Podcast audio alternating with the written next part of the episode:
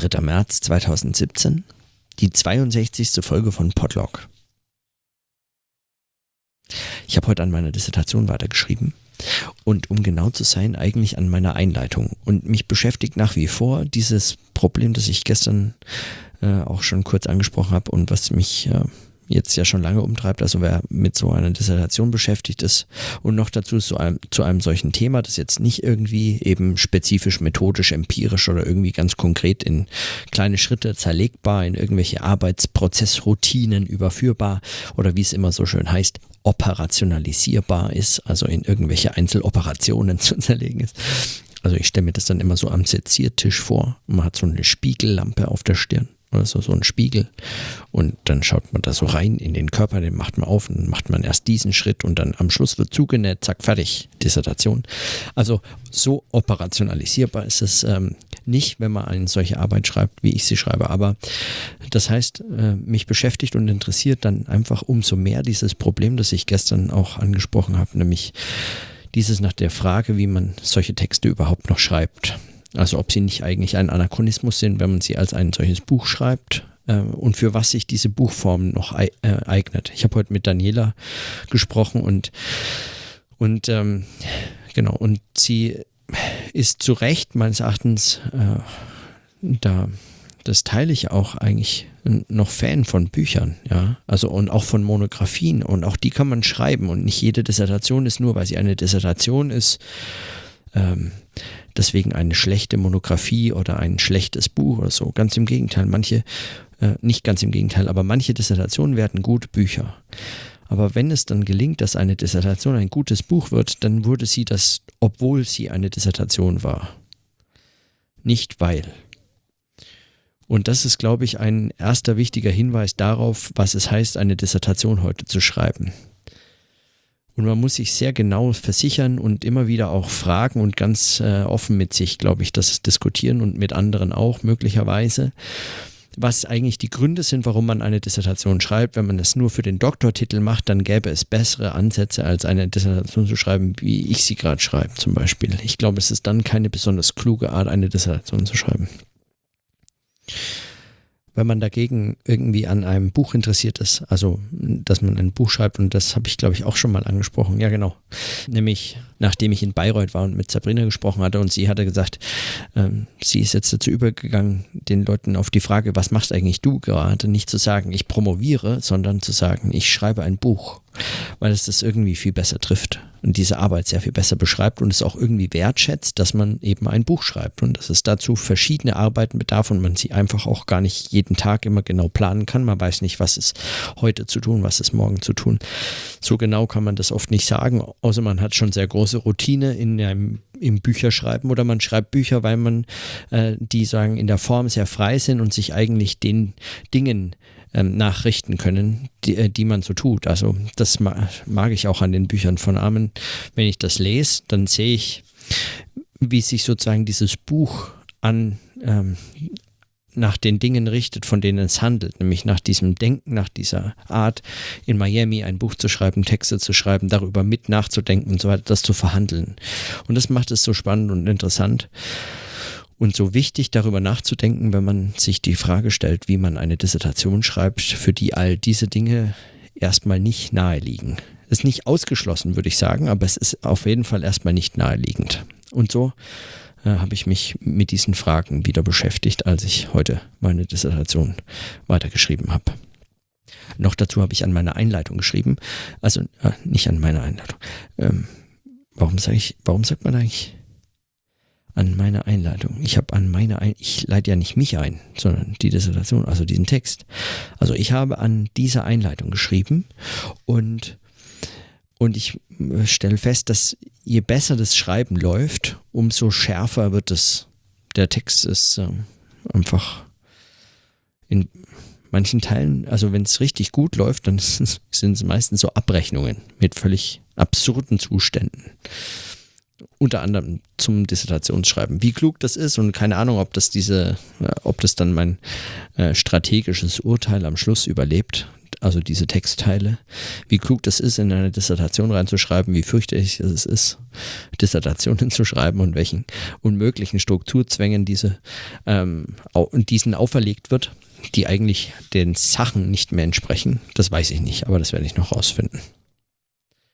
So, und eigentlich wollte ich weiter, also ich, ich würde heute gerne eigentlich über einen Text, äh, also einen Tag aus äh, Miamification reden, und zwar über den Dienstag, den 27. September. Aber weil ich den Montag, den 26. September noch nicht vorgelesen habe, lese ich den jetzt einfach vor, spreche dazu aber vermutlich nichts.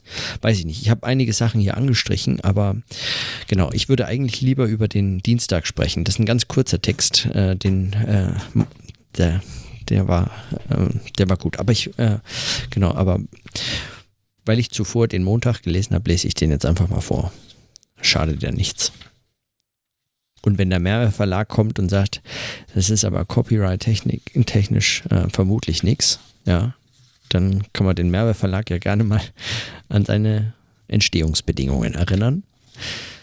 Also das wäre das wär ein witziges Gespräch. Ich hätte da äh, Interesse an diesem Gespräch. Also man weiß es ja nicht. Gut. Montag, 26. September. Panel im Art Center. Überwachungskapitalismus. Intelligence Agency. Heute Abend geht's zu Augustina Woodgates Talk im Art Center Downtown.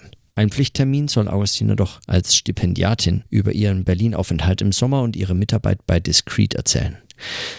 Ihre Einladung, am Panel teilzunehmen, hast du höflich mit schlechtem Gewissen abgelehnt. No more gigs for free. Erstens aus prinzipiellen Gründen, denn in der ach so politischen Kunstwelt herrscht das Prinzip der Selbstausbeutung wie fast nirgends sonst. Zweitens, um nicht auch diese zwei Wochen mit Auftritten zu füllen. Agustina hatte noch eine zweite Einladung parat und dann kommen vor Ort erfahrungsgemäß immer weitere spontane Anfragen dazu und also gar keine Zeit zur Erholung zu haben oder zum Schreiben. Das ja, wenn es wie in diesen Tagen ausnahmsweise gelingt, immens befreiend ist und das Gegenteil von anstrengender Arbeit. Aber natürlich wirst du ein paar Worte sagen müssen und wollen. Am besten du stellst ein paar Thesen zum Thema Überwachung vor und hörst dir an, was es aus der Perspektive von Miami dazu zu sagen gibt.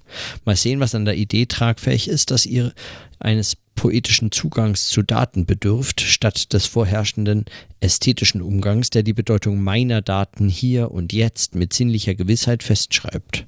Und inwiefern das ein zentrales Thema für Kunst heute sein sollte und könnte, wenn sich die Kunstproduktion endlich aus ihrem ästhetischen Regiment befreien würde. Zeitgenössische poetische Kunst. Überwachungskapitalismus.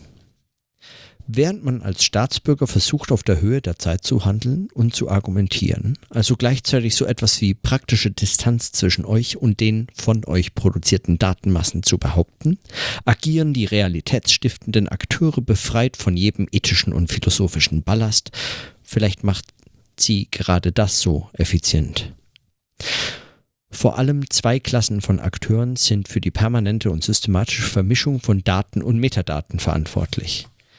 Einerseits politische Institutionen wie Geheimdienste oder Parteien mit ihren Heerscharen an Wahlprognostikern bzw. psychometrischen Wahlbeeinflussern, andererseits kommerzielle Agenten wie Versicherungen oder Banken, wobei die ökonomischen und politischen Interessen sich im Zeichen von Surveillance und Individual Targeting vereinen. Postpanoptisches Paradigma Möglicherweise seid ihr Zeugen eines Übergangs zu einem postästhetischen Überwachungsmodell. Vielleicht ist das bekannte und akademisch breit getretene Modell des Panoptikons gar nicht mehr paradigmatisch für eure Gesellschaft.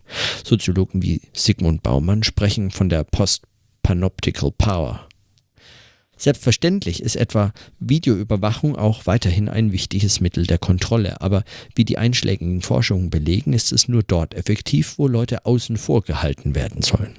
Überspitzt formuliert ist es als Banoptikum tendenziell das Medium zur Überwachung nicht gewollter Ausgestoßener geworden, jener freilich rasant steigenden Zahlen als überflüssig erachteter. Finanziell interessanter ist der Rest im Westen immer noch die Mehrheit der Gesellschaft, der sich nicht mehr mit fixierten Kameras überwachen lässt. Oder genauer, ihr werdet weiterhin problemlos überwacht, nicht zuletzt, weil die meisten von euch nichts zu verbergen haben. Aber das eigentliche Interesse an euch ist kein kriminalistisches, sondern ein ökonomisches. Und die entsprechenden Daten müssen nicht aus einer Fülle an Bildmaterial zusammengetragen werden, ihr produziert sie freiwillig, unablässig selbst. Das postpanoptische Zeitalter hat längst begonnen. Manche sprechen vom Synoptikon, andere von Data Valence, was den Bedeutungsrückgang des Wahrnehmungsbereichs schon genauer trifft. Widerstand gegen dieses alte ästhetische wie jenes neue Überwachungsparadigma wird sich nur in rekursiver Form hergestellt haben. Das eindrucksvollste Beispiel für Inverse Surveillance, auch Surveillance Unterwachung genannt, sind die tagtäglichen online gestellten Videos von Polizeigewalt gegen afroamerikanische und vornehmlich männliche Jugendliche oder die artistische Bild- und Diskursstrategien rund um Black Lives Matter. Für den scheinbar befri äh, befriedeten Rest der Bevölkerung, einer zunehmend schrumpfenden und zunehmend ängstlichen oder aggressiv auf ihre Privilegien pochenden Mittelklasse, sehen die Dinge schon anders aus. Internetveränderung die genannte Veränderungen haben sich parallel zu denen des Internets entwickelt. Aber das ist sicher zu fahrlässig formuliert, denn das Internet, dieses Phantasma eines nicht lokalisierbaren virtuellen Raums existiert ja gar nicht, wie du dir anhand der Veränderung in den letzten beiden Jahrzehnten in Erinnerung rufst. Deine früheste Erinnerung geht auf die 1990er Jahre zurück mit einem österreichischen Internet Service Provider, ISP. Zugang zu einem absoluten, von der sinnlichen Alltagswelt völlig abgelösten Cyberspace erlangte man damals über große Rechneranlagen, die meist im jeweiligen Land verortet waren. Das Gegenteil zur heutigen Lage. Danach, in den Nullerjahren, gab es eine Bewegung hin zu offenen Seiten wie YouTube, MySpace, Wikipedia. Aus dieser Zeit stammt auch noch ein, deine bis heute verwendete kostenlose E-Mail-Adresse. Die Theorieaktivisten Metahaven haben beschrieben, wie sich in der Folge eine zunächst komplementäre, aber zunehmend konträre Ordnung der Cloud etabliert hat, die soziale Medien, E-Mails, SMS, Finanzdienste und vieles mehr integriert was schon Garant für den populären Aufstieg und zugleich das Defizit von Apple aus Expertensicht war, nämlich eine möglichst weitgehende Verschmelzung von Hardware und Software, wird in der Cloud und mit den für sie optimierten Geräten wie dem iPad zum Prinzip. Sie sind für Nutzer gedacht, die Software nicht verstehen müssen und auch unbesorgt darum sind, was mit ihren Daten in der Cloud geschieht, wo sie effizient durchforstet und ausgewertet, analysiert und monetarisiert werden. Das Internet der Apps und sozialen Medien hat wenig mit dem Internetversprechen des späten 20. Jahrhunderts gemein. Der generelle User agiert nicht mehr in einem weitgehend offenen, rhizomatischen Netzwerk, sondern in einem zunehmend monopolisierten und korsettierten Netz. Ein exemplarischer Fall von Reterritorialisierung, die sicherheitspolitischen und ökonomischen Interessen folgt, welche Daten, Produkte, Menschen bewegen sich wann, wohin und den schon vor seiner technologischen Erfindung literarisch viel besungenen Cyberspace betrifft. Dieser Umschlag lässt sich sogar ziemlich genau datieren.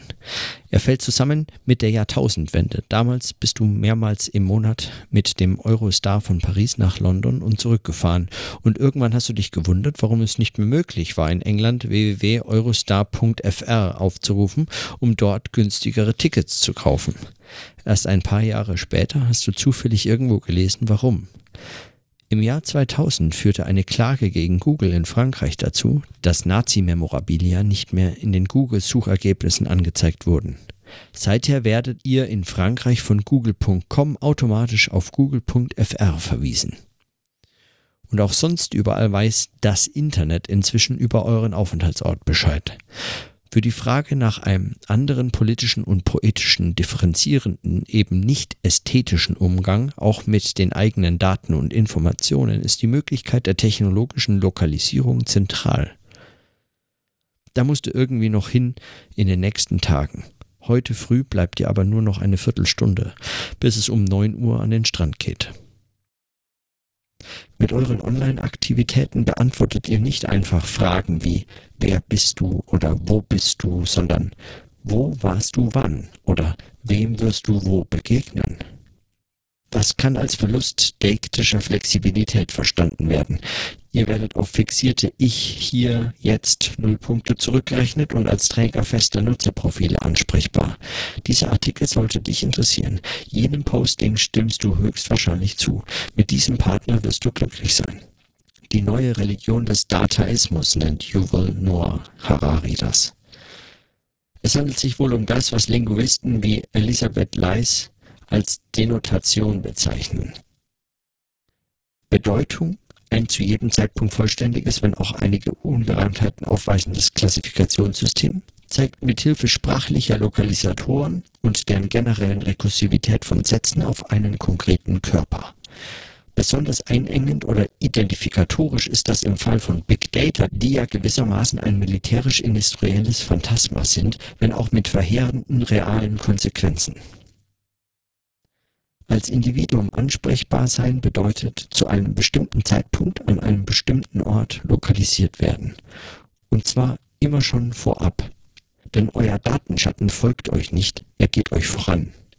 Dieser reziproke Mechanismus verstärkt sich selbst und die Customized Feeds und Filter Bubbles in den sozialen Medien, die tendenziell anderslautenden Meinungen herausfiltern und dich mit immer neuen Varianten der zu dir passenden politischen Ansichten und Interessen bombardieren, tun ihr Möglichstes, damit sich diese Identität weiter verhärtet und verengt.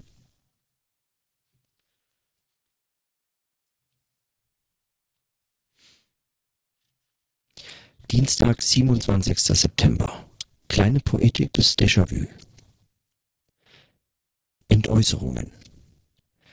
Auf der einen Seite das verschlafene, schwüle, von Palmen und Art Deco dominierte Pensionisten-Miami der letzten Zeitzeugen des großen amerikanischen Jahrhunderts, auf der anderen Seite Batterien mindestens 20-stöckiger Kondominiumbauten, Ausdruck des gegenwärtigen trashigeren, reicheren, gewalttätigeren Miami, dazwischen ihr, mittendrin auf dem Scooter. Und während ihr euch dem Hafen nähert, schieben sich hinten die Skyscraper des Mainland in die Höhe. Als ob Miami nur wie im Film und immer in Bewegung gesehen werden kann. Oder geht das nur dir so, weil es schon spät war nach dem ausgiebigen Dinner? Eigenartige viele Déjà-vus hier. Besonders in den Morgenstunden und in der Abenddämmerung ist alles in dunkles Licht getaucht.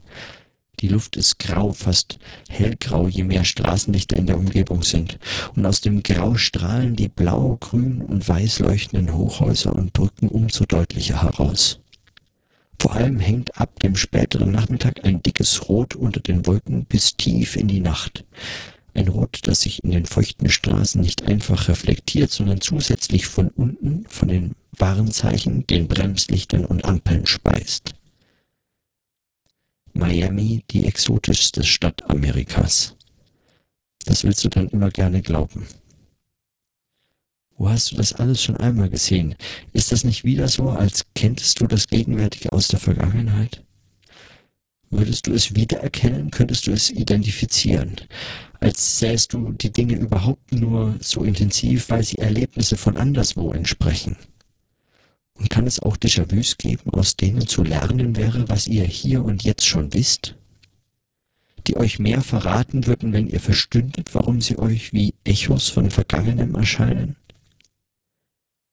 Sind Gegenwart und Zukunft in zeitkomplexen Gesellschaften nur wegen der zunehmenden Beschleunigung immer weniger zu unterscheiden, weil die Gegenwart immer schneller in ihre Zukunft übergeht? Oder scheint das nur aus einer chronologischen Perspektive so, wenn man die Frage nach der Richtung der Zeit übersieht?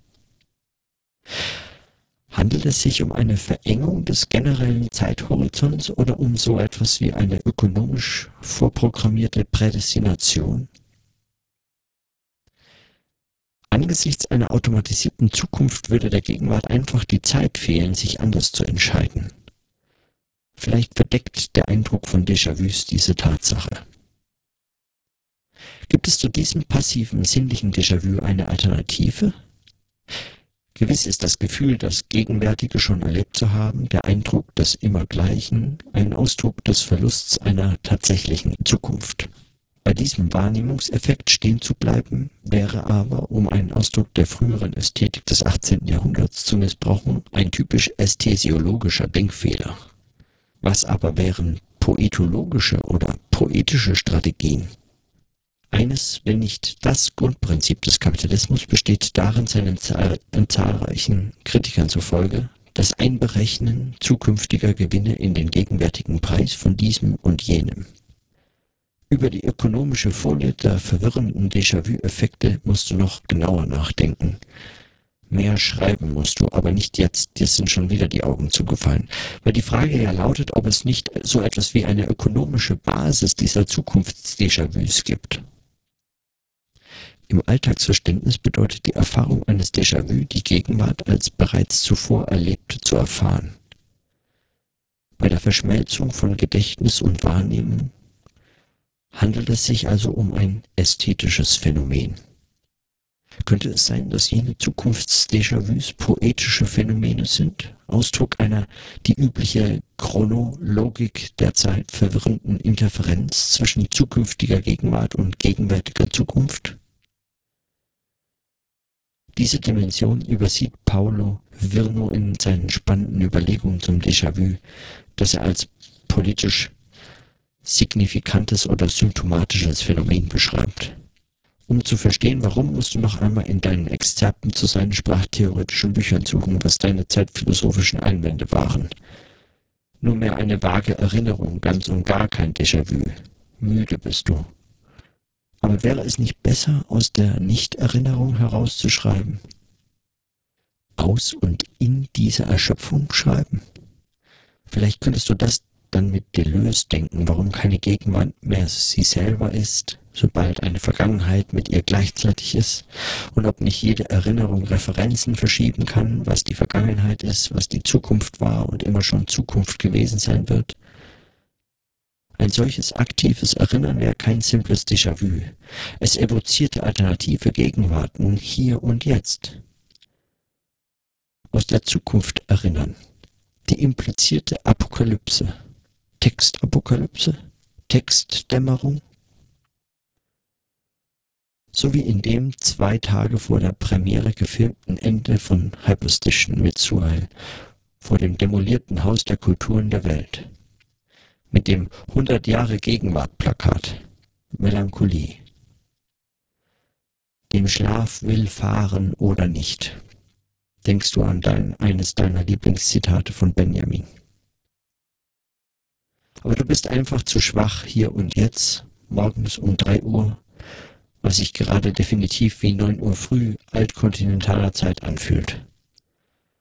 Morgen heute einmal länger schlafen dafür eine spätere Nachmittagssitzung oder einen Tag nicht schreiben, zumindest einen Nachmittag. Pause.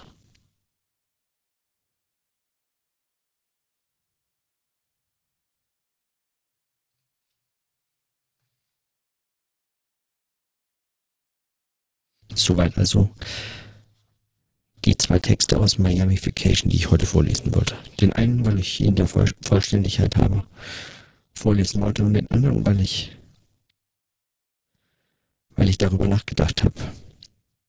Diese Müdigkeit im Text und diese Frage, ob die Müdigkeit eigentlich, ob die eigentlich diesem Text hilft oder, oder ihn verhindert, ob sie ihn kürzt oder bereichert. Und das Ganze bei der also sagen, während oder für die Behandlung von Déjà-vus eingebracht oder umgekehrt. Déjà-vus eigentlich als Thema im Entstehen beobachten, während oder weil man müde ist. Oder wie, wie er hier geschrieben hat. Aus und in dieser Erschöpfung schreiben. Im Wesentlichen hat er hier Fragen notiert, also deswegen fand ich diesen, diesen Textabschnitt, diese Notizen vom 27. September auch so interessant. Es sind Fragen an sich vermutlich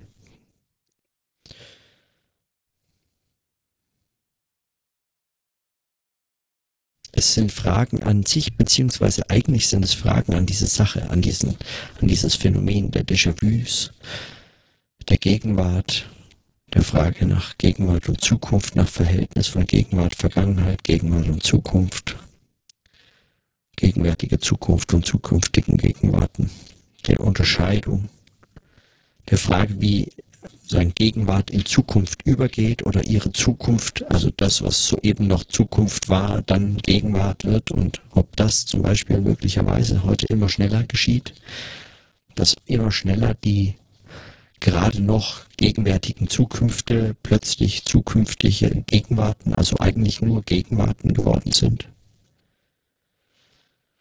Ob das sozusagen immer schneller passiert und ob die Gegenwart geraubt wird. Wenn, wenn, man, wenn man sie als ein Déjà-vu erlebt, wenn man sie als ein wiederkehrendes, als ein bekanntes entdeckt. Und dann diese Frage, und das finde ich auch natürlich spannend, die Frage nach dem, nach den kapitalistischen Zukunfts-Déjà-vus, die es vielleicht ja nicht nur in kapitalistischer Logik gibt. Also, wenn heute schon eingepreist wird, was morgen als erwarteter Effekt eintreten kann und es tritt dann ein, wenn es eingepreist wurde. Das ist auch mehr oder etwas völlig anderes, was hier bezeichnet oder beobachtet wird, als so eine einfache, selbsterfüllende Prophezeiung. Darum geht es gar nicht, sondern es geht um so ein, eigentlich ein Zukunft, eben was er hier ein Zukunfts-Déjà-vu nennt.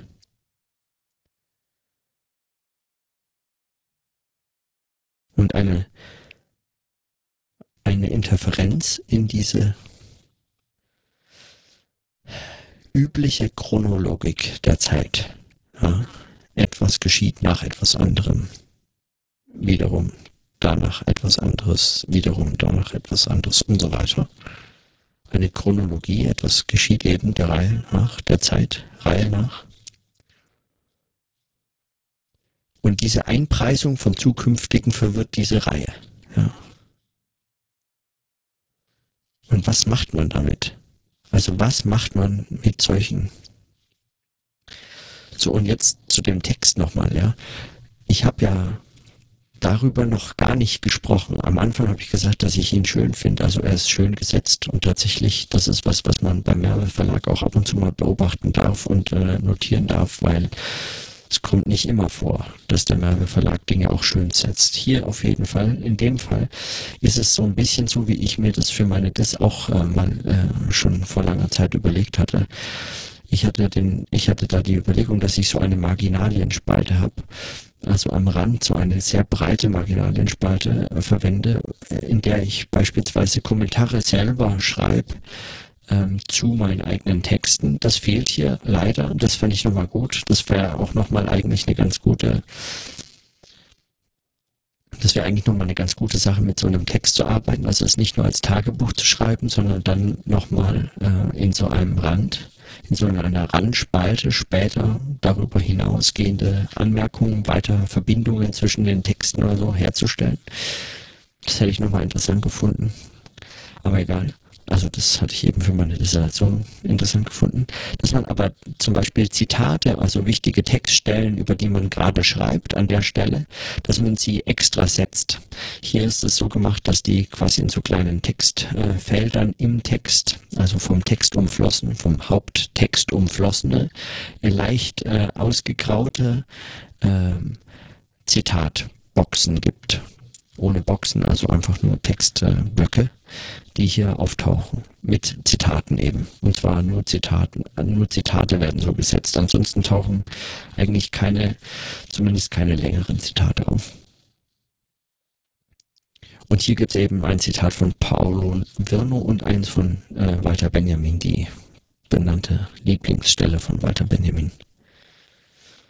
Und ich finde es ähm, gut, diese Texte zu sehen, die sind so leicht ausgegraut in dem Hintergrund. Ja, die sind so wie so eine Erinnerung auch äh, eingestellt, wie etwas, was eben nicht explizit verhandelt wird, sondern irgendwie in den Hintergrund tritt oder zu dem Text hinzutritt oder aufgerufen wird, aber nur als Abbild seines Selbst Also gar nicht als vollständiger Text. Das geht gar nicht nur darum, sondern der wird einfach nur benannt und dann taucht dieses Zitat halt auf. Das ist da, das war eben gerade Teil dessen, worüber hier gesprochen wird, aber eben auch irgendwie zugleich dem Buch irgendwie entrückt. Deswegen auch dieses Ausgegraute und ich finde es ähm, extrem gut dargestellt. Also ich habe das, äh, ähm, ich kann damit viel anfangen, weil mir das viel sagt. Also beziehungsweise ja, ich, ich habe den Eindruck, das unterstützt nochmal diesen Text, wie er gesetzt und geschrieben ist. Und die Frage nach der Müdigkeit, die dann hier in diesem Text auftaucht, eigentlich diesen ganzen, diese ganzen, diesen ganzen 27. September, ja. Ich weiß gar nicht, ob er ihm so lieb ist. Es wirkt tatsächlich wie ein sehr müder Text. Es ist nur zwei, drei Seiten lang. Ähm, und er überschlägt sich gar nicht so sehr äh, an verschiedenen Einfällen. Er hat ein kleines Thema, nämlich Déjà-vus, mal kurz eben darüber nachgedacht und, und, und man merkt ihm diese Müdigkeit an, die sich immer mal wieder so dazwischen schaltet, so wie so Bleiern irgendwie. Vielleicht bilde ich mir das auch nur ein, weil da steht, er ist sehr müde gewesen oder was. Vielleicht war er putzmunter und das ist alles nur reingeschrieben. Aber ich mag diese Idee. Ich mag das, ich mag es dem Text anmerken. Und ich kann es dem Text anmerken. Also egal, ob es so war, was auch immer das heißen soll, oder nicht, er sich wirklich so zugetragen hatte, ja? als äh, wäre das von irgendeiner Bedeutung, was auch immer eben das heißen soll. Ich kann es dem Text anmerken und, äh, und ich, und ich mag es an dem Text. Also ich, ich, ähm,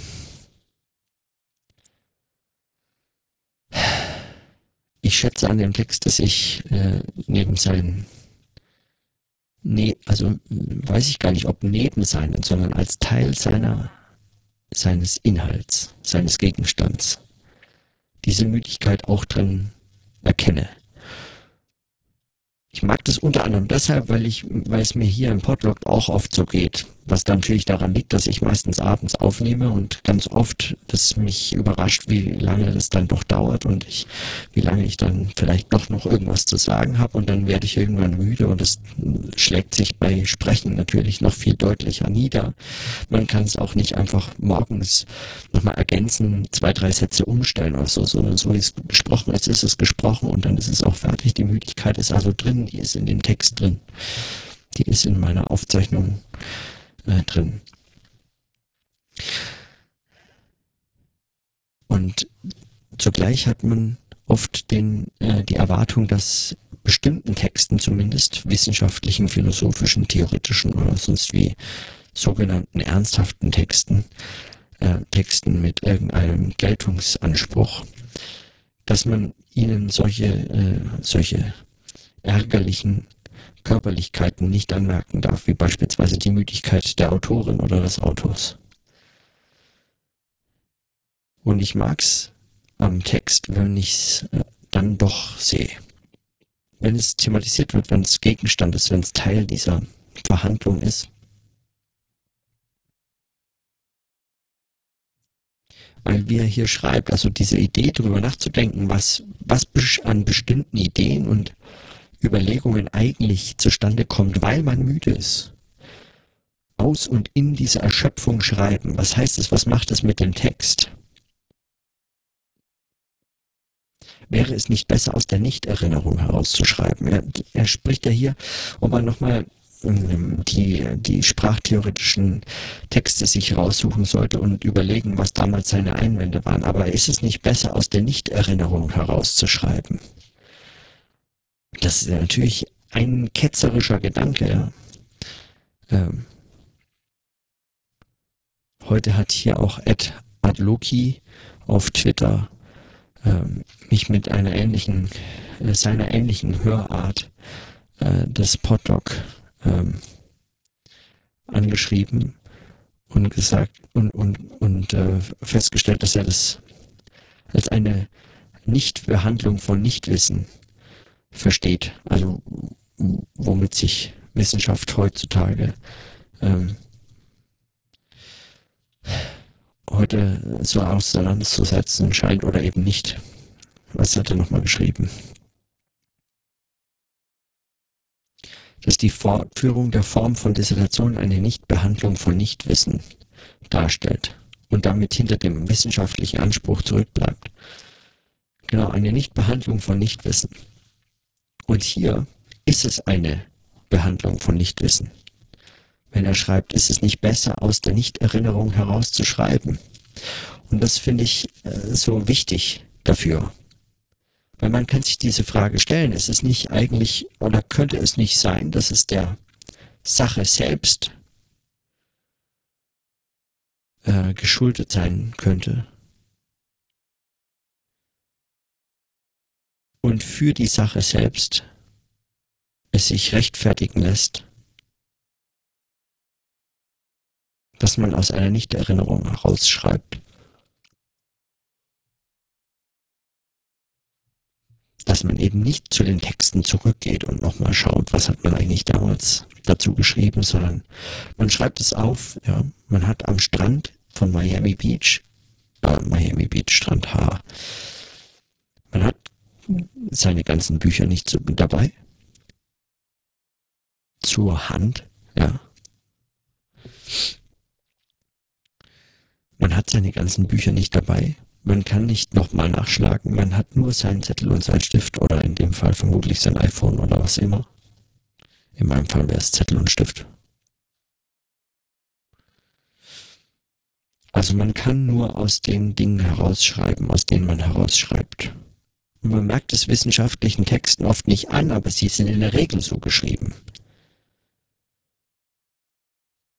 Die Korrektheit der Fußnoten wird oft hinterher erst hinzugefügt. Weshalb manche Wissenschaftler zum Beispiel eine Unterscheidung machen zwischen Artikeln, die sie einreichen können in Fachjournals und Artikel, die sie in, naja, in sozusagen so Kunstzeitschriften oder so einreichen können, ja, oder so, so Magazinen mit irgendeinem intellektuellen, mit irgendeiner intellektuellen Ambition wo auch gerne mal die ein oder der andere Professor äh, einen Beitrag einreicht. Der Unterschied ist hier, in dem einen Fall muss man einen komplizierten Fußnotenapparat ergänzen. Das heißt, die Texte und Zitate überprüfen darauf hin, ob der andere das, den man da zitiert hat, tatsächlich so gesagt hat. Wohingegen im Magazin kann man es einfach schreiben. Das ist völlig unerheblich, ob das der tatsächlich gesagt hat. Es will ja niemand ein Magazin aufschlagen und dann die Textstellen, die Zitat, den Zitaten hinterher recherchieren. Oder es ist zumindest eher selten oder wenn dann nur aus äh, seinem textkritischer Absicht heraus und so. Um einen Punkt, ein Argument, ein, ein etwas vorzustellen, ein etwas auszuführen, etwas zu sagen, eine Position zu haben und so. Dafür ist es in Magazinen völlig unerheblich und möglicherweise eben auch in solchen Texten äh, wie, wie in Miamification, was diesen Text so spannend macht. Und es ist ganz sicher der Fall für zum Beispiel meinen Podlog, meine Aufzeichnungen hier. Wenn ich hier notiere und spreche, dann erinnere ich nicht immer jedes Zitat korrekt. Manchmal sage ich das dazu, manchmal nicht. Manchmal nenne ich das Zitat überhaupt als ein Zitat, andernfalls äh, nenne ich den Text, wie er mir einfällt und baue ihn direkt ein. Aber es ist eher selten. Manchmal suche ich auch das Buch raus und lese es vor und dann gebe ich das an und so. Dann ist es schon ein Zitat wie ein, wie ein Zitat, aber also wie ein übliches Zitat. Und doch ist es kein Fußnotenapparat und keine Herangehensweise an solche Verweise, wie das in wissenschaftlichen Texten gemeinhin äh, erwartet wird. Und das hat jetzt, das hat ja noch lange nichts mit Plagiat zu tun oder mit dem Vorwurf des Plagiats, also der einfach der, der äh, Übernahme äh, von Ideen und Gedanken anderer Textteile und äh, Texten anderer, äh, um sie als die eigenen auszugeben. Darum geht's in dem Fall ja gar nicht. Oder nicht nur, oder nicht allen oder so, aber vor allem jetzt in dem Fall nicht mir. Und auch auch jetzt Armin Avanesian habe ich nicht den Eindruck, dass es darum geht. Er schreibt ja ganz explizit, also wer, wer das will, der kann an jeder Stelle, an der was zitiert ist, äh, erkennen, dass da was zitiert wurde. Ja. Ähm, es kommen einem diese Textteile bekannt vor. Es hat überhaupt nicht den Anspruch, hier die ganze Zeit streng zu unterscheiden, ist das mein Gedanke und ist das jemand anderes Gedanke? Und was heißt das überhaupt? Ist das mein Gedanke und jemandes anderen Gedanke? Wenn ich es lese, verstehe und in einen meiner Gedanken einbaue, ist das dann nicht mein Gedanke? Ja? Ist das nicht etwas, was, wenn ich darüber nur schreibe, was ich denke, also wenn ich ein Tagebuch führe oder wenn ich einen Podlog mache, wenn ich darüber nachdenke, wie dieses Denken funktioniert, wenn ich mit mir spreche, mir zuhöre, mir selbst erzähle, dann erzähle ich sowieso mir. Ja, dann brauche ich diese Stufe nicht mehr. Ich weiß, was ich mir erzähle, ich höre das, ich schreibe es mir auf. Wozu brauche ich diese Nachprüfungen? Ja. Also wozu sich dieser Sachen ver vergewissern? Und manchmal kann man den Eindruck gewinnen, dass diese Arten von Versicherungen tatsächlich nur ähm, davon abhalten soll, ein neues Argument zu machen, etwas wirklich Neues zu denken. Und das, und das funktioniert, dieses Argument, also dieses funktioniert, dieses Mittel, Neues zu verhindern, funktioniert. Obwohl die meisten das eigentlich wissen. Obwohl die meisten eigentlich das genauso einschätzen würden. Und man zögert nicht und wird nicht müde, es allen Erstsemestern und Zweitsemestern und Drittsemestern und Sechssemestern, weil manche ähm, raffen das bis zur Abschlussarbeit nicht oder so, einzuschärfen, dass es auf diese formalen Kriterien ankommt und alles andere ist Plagiat und das sei das allergrößte Übel in der Wissenschaft und überhaupt. Meines Erachtens ist ja Trivialität und völlige Relevanzlosigkeit das eigentliche Übel in der Wissenschaft. Aber auch damit ist keine Dissertation zu schreiben, glaube ich. Mit dieser Einstellung. Auch gut ist eigentlich dieser Hinweis darauf, morgen vielleicht mal länger schlafen oder äh, eine spätere Nachmittagssitzung zum Schreiben oder gar nicht schreiben, eine Pause oder so. Und dann folgt ein ziemlich langer äh, Text am nächsten Tag. Mittwoch, 28. September ist dann relativ lang. Und endet mit am besten einfach immer weiterschreiben. Fand ich gut. So kommt's an. Ich meine, mir geht's so oft so, dass ich hier schon anfange, die Aufzeichnung anfange mit dem, mit dem Satz, heute nur eine ganz kurze Notiz eigentlich. Ich bin in zwei Minuten bin ich hier wieder raus. Äh, ich mache mich ja gar nicht verrückt und dann sitze ich da eine Stunde oder eineinhalb und die Aufnahme endet nicht und ich hab, mir fällt immer mehr einzusagen. Oder ich denke mir morgen, wenn ich doch morgen einen Tag frei hätte. Und dann setze ich mich am, am nächsten Tag hin, weil ich weiß gar nicht, also ich weiß mich gar nicht zu stoppen. Ich muss unbedingt äh, noch was notieren, noch was einsprechen und so weiter.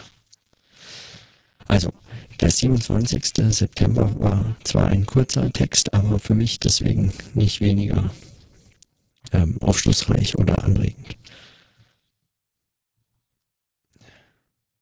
aus meiner eigenen Müdigkeit heraus habe ich sagen damit äh, viel anfangen können. Heute ganz besonders nochmal, als ich es jetzt das äh, zweite Mal gelesen habe. Und das muss ich auch noch notieren. Ich habe sowieso den Eindruck, leicht müde und leicht hungrig ist der absolut optimale Zustand, um etwas zu schreiben, egal was. Leicht müde lässt sich nämlich ein auf den Text konzentrieren, den man schreiben möchte und leicht hungrig hält einen, also mich zumindest, ähm, hätte so ein bisschen hungrig und dadurch getrieben. Also das kompensiert so ein bisschen die Müdigkeit und setzt diese Müdigkeit in eine konzentrierte, in so einen konzentrierten Fluss um. Und man muss, der Körper ist nicht mit Verdauen beschäftigt. Es hat natürlich wahrscheinlich auch irgendwelche biologischen Gründe, warum man sich dann ganz gut konzentrieren kann. Der Körper ist, wenn man hungrig ist, vermutlich irgendwie auf Jagd aus oder keine Ahnung, was der Geier ist. Diese Biologismen äh, sind sowieso immer nur mittelplausibel. Davon abgesehen äh, habe ich für mich festgestellt, leicht hungrig und leicht müde ist der optimale Zustand zum Arbeiten, weil das irgendwie hinkriegen kann, weshalb ich beispielsweise morgens oft nur einen Kaffee trinke und nichts frühstücke, ähm, wenn ich wirklich arbeiten möchte. Ich weiß, eigentlich ungesund mache ich nicht, ähm, sollte man nicht tun oder so. Gerade wenn der Tag lang wird oder so, ist es wichtig, dass man erstmal was ordentliches essen kann oder so. Aber wenn ich ähm, gleich morgens losarbeiten möchte, dann darf ich nur einen Kaffee trinken, weil ich sonst nämlich satt bin. Und wenn ich satt bin und gerade ausgeschlafen habe, ist nichts anzufangen. Dann kann ich mich hinsetzen, kann alles Mögliche machen, E-Mails schreiben, irgendwelches Zeug machen, aber ich kann nichts Neues schreiben. Dazu müsste ich leicht müde, also am besten ein bisschen zu früh aufgestanden, dann ohne Tasse Kaffee getrunken und dann leicht müde, leicht hungrig bis zum Mittag äh, durch. Und dann was essen, kurze Pause, am besten ausruhen, weil äh, wenn man den Vormittag ohne Essen zugebracht hat und nur gearbeitet hat, ist man ähm, ist dieses Mittagstief ein bisschen äh, schlägt ein bisschen stärker zu Buche bei mir und dann äh, am Nachmittag nochmal weiterschreiben bis abends, äh, um dann irgendwas zu machen, Sport und dann was essen. Und dann kann man nochmal weiterschreiben, bis man wirklich so müde ist, dass man gar nicht mehr schreiben kann. Also immer, wenn man diese Verdauung überstanden hat und dann so ein bisschen entweder nicht mehr satt oder schon ein bisschen hungrig und ein bisschen müde ist, optimal.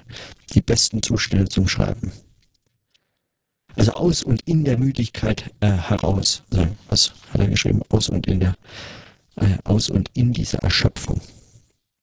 Erschöpfung weiß ich nicht, aber Müdigkeit fand ich da eigentlich den, den, den wichtigen Hinweis für mich, weil ich, genau, das ist für mich so eine, das ähm, ein wichtiges, etwas Wichtiges, was man über sich lernen kann, wenn man Dinge schreiben möchte oder so. Ja, wie auch immer. Gut, ich belasse es bei diesen Anmerkungen und äh, bis morgen.